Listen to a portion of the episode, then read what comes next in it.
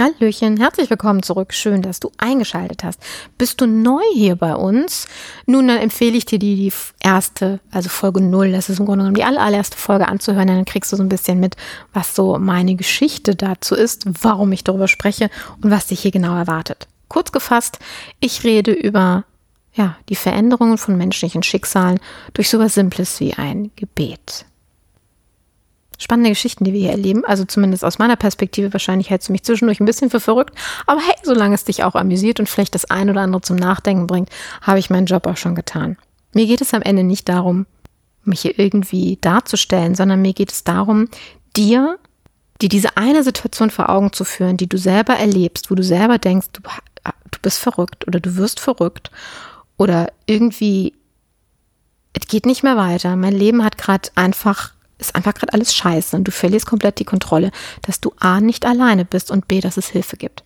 Das ist der Grund, warum wir diesen Podcast hier machen.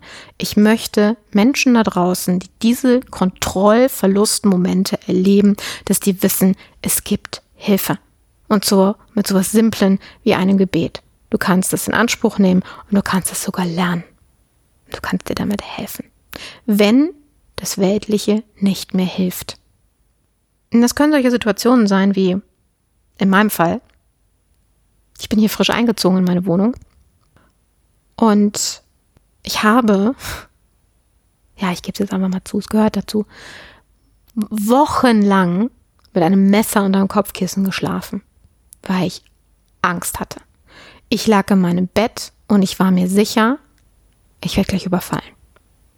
Frag mich warum ersten Stock, alles zu, Sicherheitstüren, Dreifachverglasung. Also bis hier jemand reingekommen ist, bin ich wach. Ich bin entweder weggerannt oder habe mir was zum, zum Verprügeln gesucht, ja.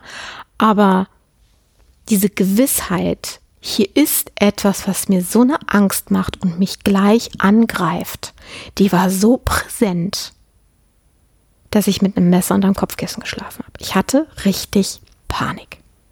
Und es ging auch nicht weg. Ich habe mich Gott sei Dank nie selber verletzt. ah, völlig verrückt, wenn ich drüber nachdenke. Interessanterweise, indem ich das Beten kennengelernt habe, Beten gelernt habe, meine Umgebung hier bereinigt habe von allen ähm, Einflüssen, habe ich diese Ängste nicht mehr.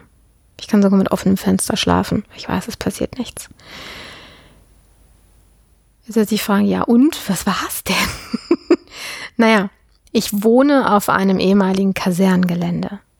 Eine Kaserne, die nicht nur einen Krieg miterlebt hat, sondern eine Invasion miterlebt hat. Die Russen wollte ich gerade schon sagen, die Franzosen sind hier eingefallen, wahrscheinlich die Russen auch, ich weiß gar nicht, welche alles war.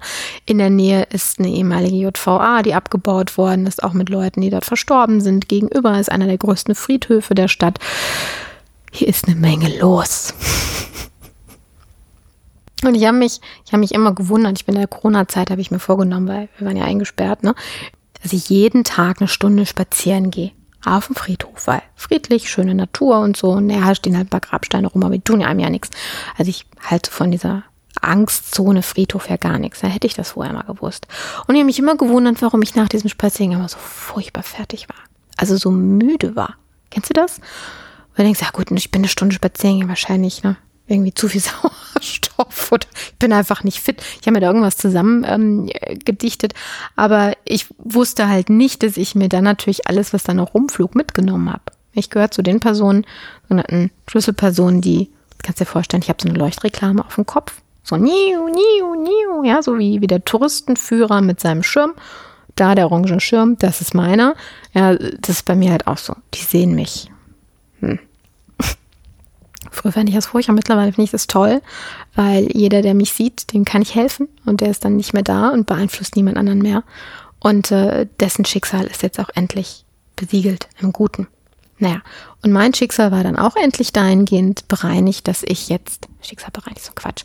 Nein, mein, mein Leben war endlich in dem Moment wieder der, unter der Kontrolle, dass ich in Frieden, im wahrsten Sinne des Wortes, einschlafen und schlafen konnte. Wenn du sowas also auch hast, solche nächtlichen Panikattacken. Das Gefühl, dir sitzt jemand auf der Brust, sitzt jemand unter deinem Bett. Das habe ich übrigens auch eine Zeit lang gemacht, unter meinem Bett nachgeguckt, ob da jemand ist. Ich bin erwachsen.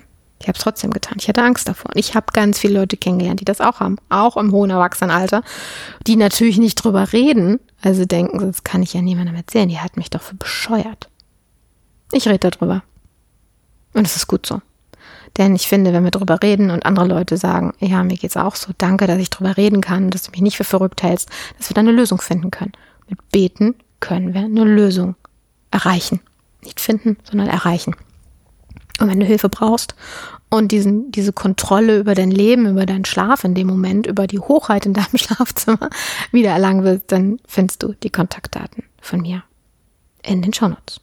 Und zusätzlich habe ich dir dort auch noch den Link zu unserem Unwettergebet ähm, hinterlegt. Hör dir das mal in der Folge 1 an, was du Positives für dich und andere Menschen bewirken kannst mit einem simplen Gebet fürs Wetter.